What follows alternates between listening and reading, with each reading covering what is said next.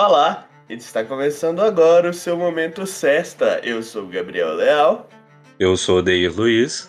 E se aconchegue.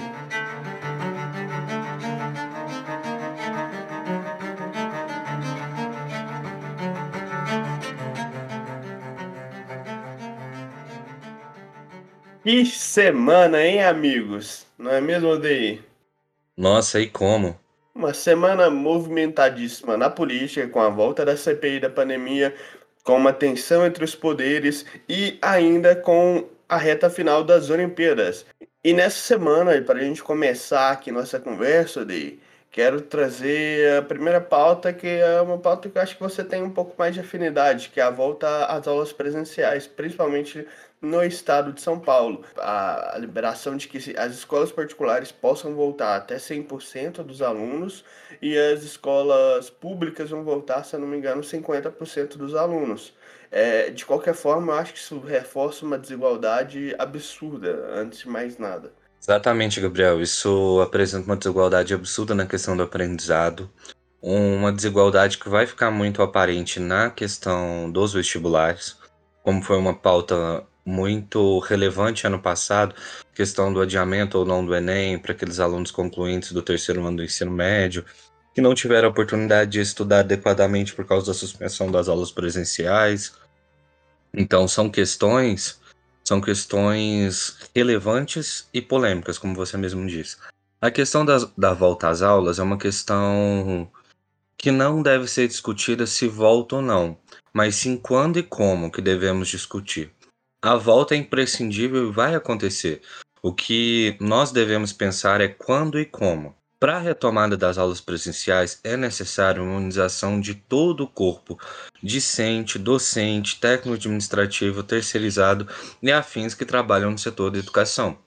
Por que eu digo 100%? Você pode pensar, ah, crianças de 5 a 10 anos têm uma resistência maior ao Covid, muitas das vezes são sintomáticos. Enfim, realmente. No entanto, essas crianças ainda assim são transmissoras e carregam carga viral. E como a gente tem percebido, a vacinação ela não tem a função de evitar a totalidade da contaminação mas sim de evitar casos graves. Só que ainda assim é possível que alguns casos se agravem e haja alguns óbitos, só que um número muito menor do que a gente já viu até aqui sem as pessoas estarem imunizadas. Então, essas crianças carregando essa carga viral para dentro de casa, nos espaços que elas circulam, muitas das vezes com, com seus avós, que no Brasil a gente tem uma cultura do muito grande das crianças serem cuidadas pelos avós, até pela necessidade dos nossos pais, ambos, pai e mãe, ou às vezes só a mãe, quando a criança vive num lar só com a mãe, ou só com o pai, ou com o tutor, enfim. Tem que trabalhar e os avós acabam cuidando das crianças. Eu acho que é imprescindível a retomada, talvez não agora, Deveríamos esperar a imunização coletiva de todo o corpo, discente, docente, técnico administrativo e terceirizado do setor da educação. E eu digo isso tanto da educação básica ao ensino superior, que é uma coisa que a gente tem que pensar. Temos que pensar se as escolas têm estrutura de biossegurança para garantir segurança para os alunos que estão lá dentro, circulação de ar e afins. E produzirmos esses meios para retomada e depois se retomar. O que eu vejo nessa retomada agora é uma vontade muito grande de retomar o mais breve possível, sem se atentar muito a essas questões. E as escolas particulares que tenham uma condição melhor de atender essas questões estruturais para a biossegurança voltam com a totalidade de seus alunos, enquanto as públicas têm que voltar com um número reduzido por não terem condições de se adaptarem. Logo, como você bem disse no início, isso vai criar uma desigualdade em questão de aprendizagem entre alunos de mesma idade. E para boa parte dos alunos de escola pública que vão estar nesse ensino híbrido, e pelo que eu tenho visto, seria o revezamento de turmas. Um, uma hora vai uma turma, outra hora vai outra. Isso vai causar uma defasagem de aprendizado muito grande, como a gente já viu que o ensino online vai causar para a educação básica. Então devemos pensar muito nessa questão e ver, além da segurança, a questão da qualidade de ensino dos nossos filhos. E a gente tem nos últimos 10 ou até mais anos aí um aumento por, por conta de políticas de inclusão do acesso da, da, das pessoas de menor condição às universidades públicas. É, eu acho que então hoje, daqui para frente, a gente pode ter esse número diminuindo novamente por conta da, da pandemia, da questão de acesso às tecnologias e à educação. Exatamente, Gabriel. Esse número pode voltar a diminuir por causa dessa questão da, da defasagem educacional causada pelo ensino à distância, pela diferença da qualidade de, de ensino que esses alunos terão, os públicos versus os, os alunos do setor privado. E uma outra questão que a gente tem que pensar é essa, esse número de jovens de instituições públicas de baixa renda, negros, pardos, indígenas, quilombolas que entraram na universidade e diversificaram a universidade é fruto de políticas de ação afirmativa, que, como a questão da lei de cotas, que se não me engano completa 10 anos agora em 2022 e provavelmente entrará sob revisão e tem que ser visto. E a gente tem que entender, inclusive você me deixou um gancho para uma outra coisa que eu acho importante relatar aqui, já que você falou dessa questão das ações afirmativas. Ações afirmativas não são uma esmola, são uma tentativa inicial de uma reparação histórica. Temos que pensar que o Brasil enfrentou 388 anos de escravidão, que deixou cicatrizes presentes na nossa sociedade até hoje. Como, por exemplo, classe, classe social tem cor. Quando olhamos cidades coloniais como Ouro Preto e Mariana, vemos que a classe popular, os trabalhadores de baixa renda, são majoritariamente negros, enquanto a elite urbana é majoritariamente branca. E Dá então, usar propriamente o Rio de Janeiro. Exatamente. O Rio de Janeiro, o favelado é... tem cor. Exatamente. Eu estou usando um exemplo regional nosso, mas essa, essa chave de análise pode ser usada na maioria dos contextos brasileiros. Na maioria do. na maior parte do nosso território nacional. Enfim. Seguindo nessa linha, a gente tem que pensar o quê? Como classe social tem cor, muitas das vezes esse aluno negro, ele vem de uma família que não tem que não tem condição financeira para lhe proporcionar um ensino amplo. Ele muitas das vezes tem que começar a trabalhar cedo para ajudar a família. Então, ele não tem tanto tempo, nem tanto acesso, nem tantos privilégios no acesso à educação quanto um aluno branco de classe média ou alta. Então, com as cotas, a gente consegue nivelar essas questões e trazer alunos que têm grande potencial para suas áreas para dentro da universidade. É isso, Odeir. É, eu acho que é um tema importantíssimo, eu acho que ele precisa muito ser discutido e não pode ser um tema marginalizado, um tema esquecido. A gente tem que trazer ele sempre para a pauta Exatamente. e tem total nosso apoio aqui. Mudando agora de assunto, essa semana tem escalonado uma, uma tensão que é a questão do Bolsonaro com o TSE, com a, com a questão da urna. É, já, já, já havia, por exemplo, para ser uma ideia, havia uma, um acordo para um encontrão entre os líderes dos poderes. É, ele aconteceria lá naquela semana, duas, há 15 dias atrás, onde o o Bolsonaro acabou sendo internado e esse encontro acabou não acontecendo. Devido a tudo que aconteceu nesses últimos dias, esse encontro, se eu não me engano, aconteceria na semana que vem. O ministro Fux, presidente do Supremo Tribunal Federal, cancelou, disse que não há diálogo, que não há como. Ele foi aconselhado pelos demais ministros a não fazer esse encontro e concordou. Enfim, a questão está muito grave. O Bolsonaro, inclusive, chegou a dizer que o, o que o TSE tá o TSE, o, o, o STF tem feito é talvez exija que ele faça, isso nas palavras do Bolsonaro, que o Bolsonaro saia das quatro linhas da Constituição. A gente tem noção de que essas quatro linhas da Constituição de Bolsonaro são quatro linhas talvez extremamente flexíveis, é porque, na minha opinião, quantas vezes ele já não saiu dessas quatro linhas, ou ele expandiu essas linhas para dizer que ele agiu dentro da, da Constituição, o que não é verdade. Exatamente. Essa questão, Gabriel, é muito importante a gente, a gente trabalhar, a gente pensar e a gente refletir sobre o que a gente está vivendo nesse contexto. Primeiramente, há um autor que eu gostaria de indicar ao nosso querido ouvinte, que é o Steve Levinsky, e um outro cientista político que eu não me lembro o nome, que escreveu o livro Como Morrem as Democracias. Nesse livro, ele demonstra como muitos governantes de extrema direita que não respeitam a democracia como a gente conhece, são eleitos e a partir de dentro da instituição democrática trabalham para minar essas instituições democráticas. E o Bolsonaro basicamente é um personagem desses que foi eleito constitucionalmente com a maioria dos votos no segundo turno em 2018, para tristeza da maioria, como a gente viu na gestão da pandemia, mas foi, e infelizmente, dentro do cargo dele, ele usa o poder que tem, a influência que tem, para minar as instituições democráticas. Esse caso com, do enfrentamento com, com o STF é muito grave. Pois pensemos, a nossa, nós vivemos em um regime de república representativa, onde há três poderes independentes que trabalham em prol da nossa sociedade. Temos o poder executivo, que tem a função de executar. Temos o poder legislativo, que tem a função de legislar, criar leis e afins. E temos o poder judiciário, que tem a obrigação de fazer prevalecer a justiça imparcial e fiscalizar os outros dois poderes para que não firam a Constituição, já que ela podemos dizer que é a nossa carta magna, o documento máximo, a lei máxima da nossa, do nosso país, né, a nossa Constituição. Então, quando o presidente apresenta algum projeto, o presidente Bolsonaro apresenta algum projeto, apresenta alguma coisa que fere a nossa Constituição, é obrigação do superior, do Supremo Tribunal Federal, intervir nessas questões e fazer com que prevaleça o que foi decidido na Constituição promulgada em 1988.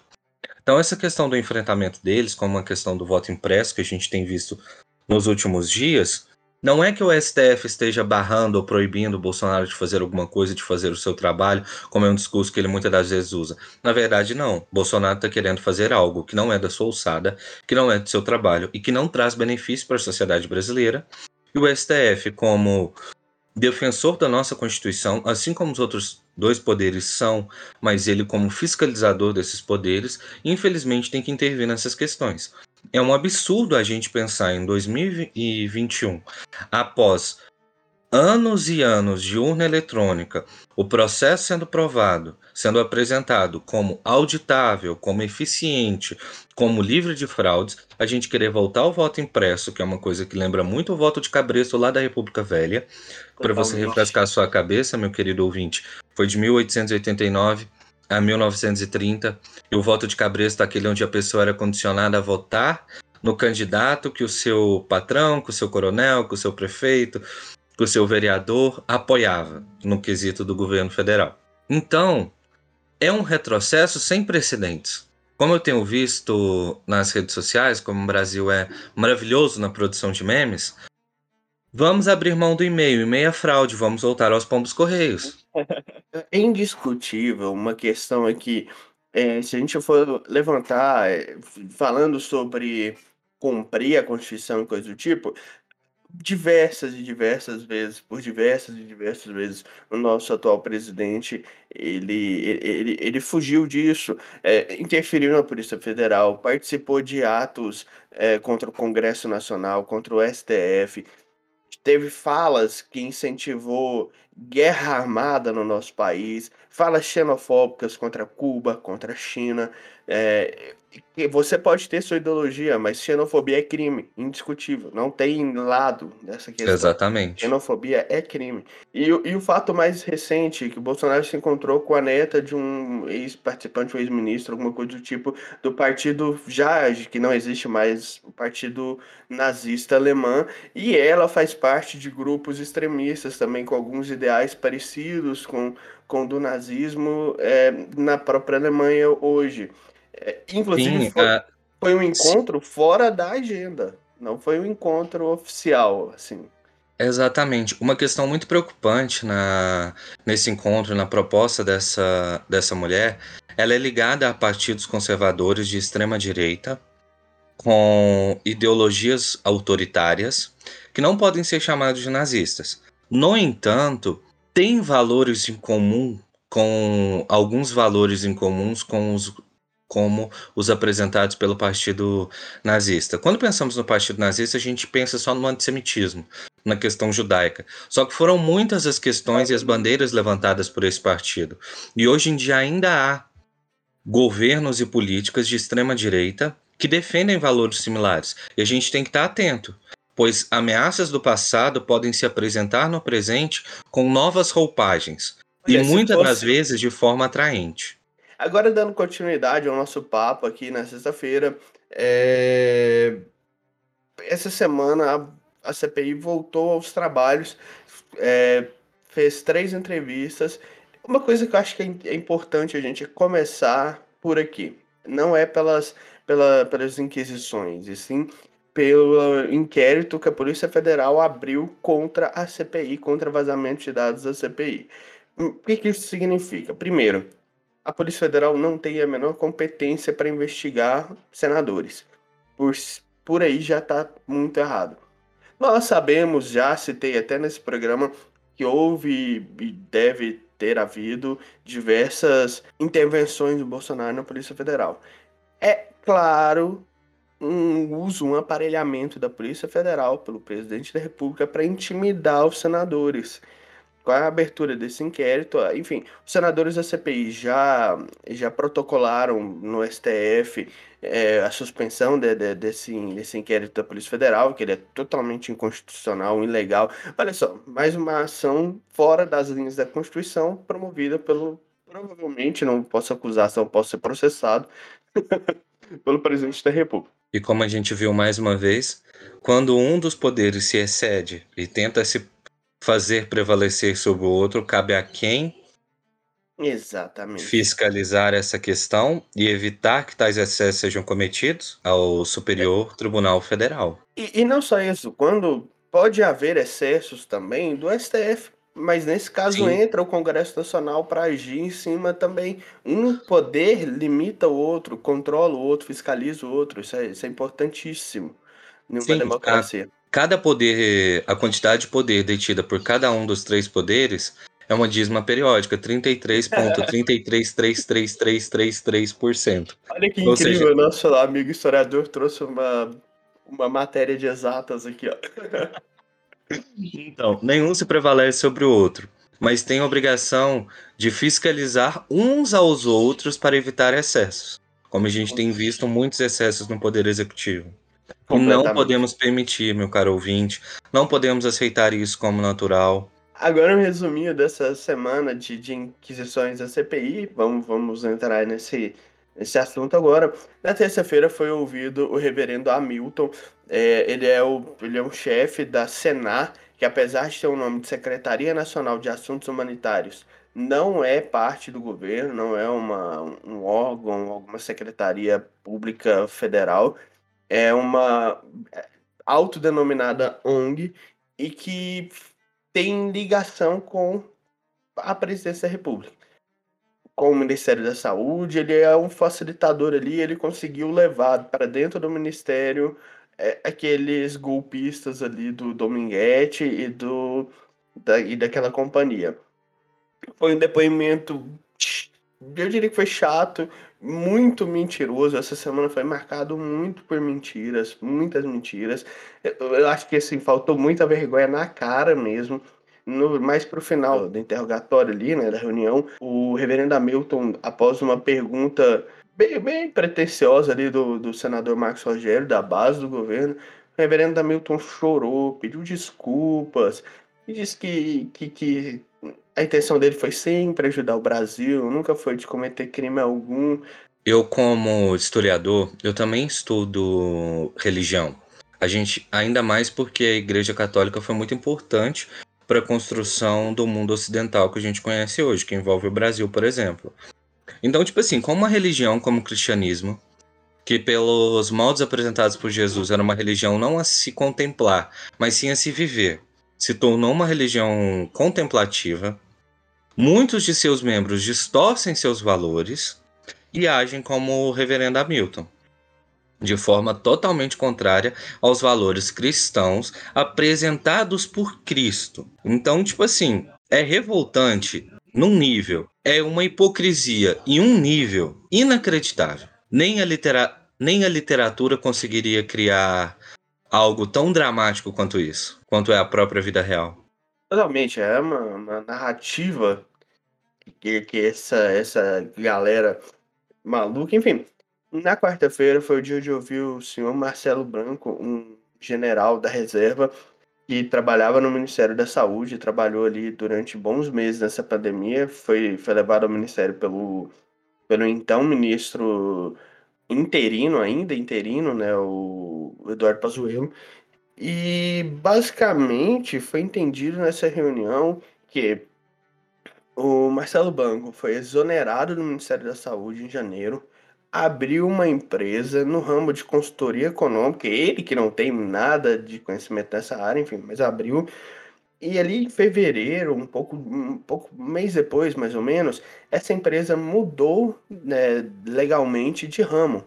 É, foi para o ramo do, dos fármacos.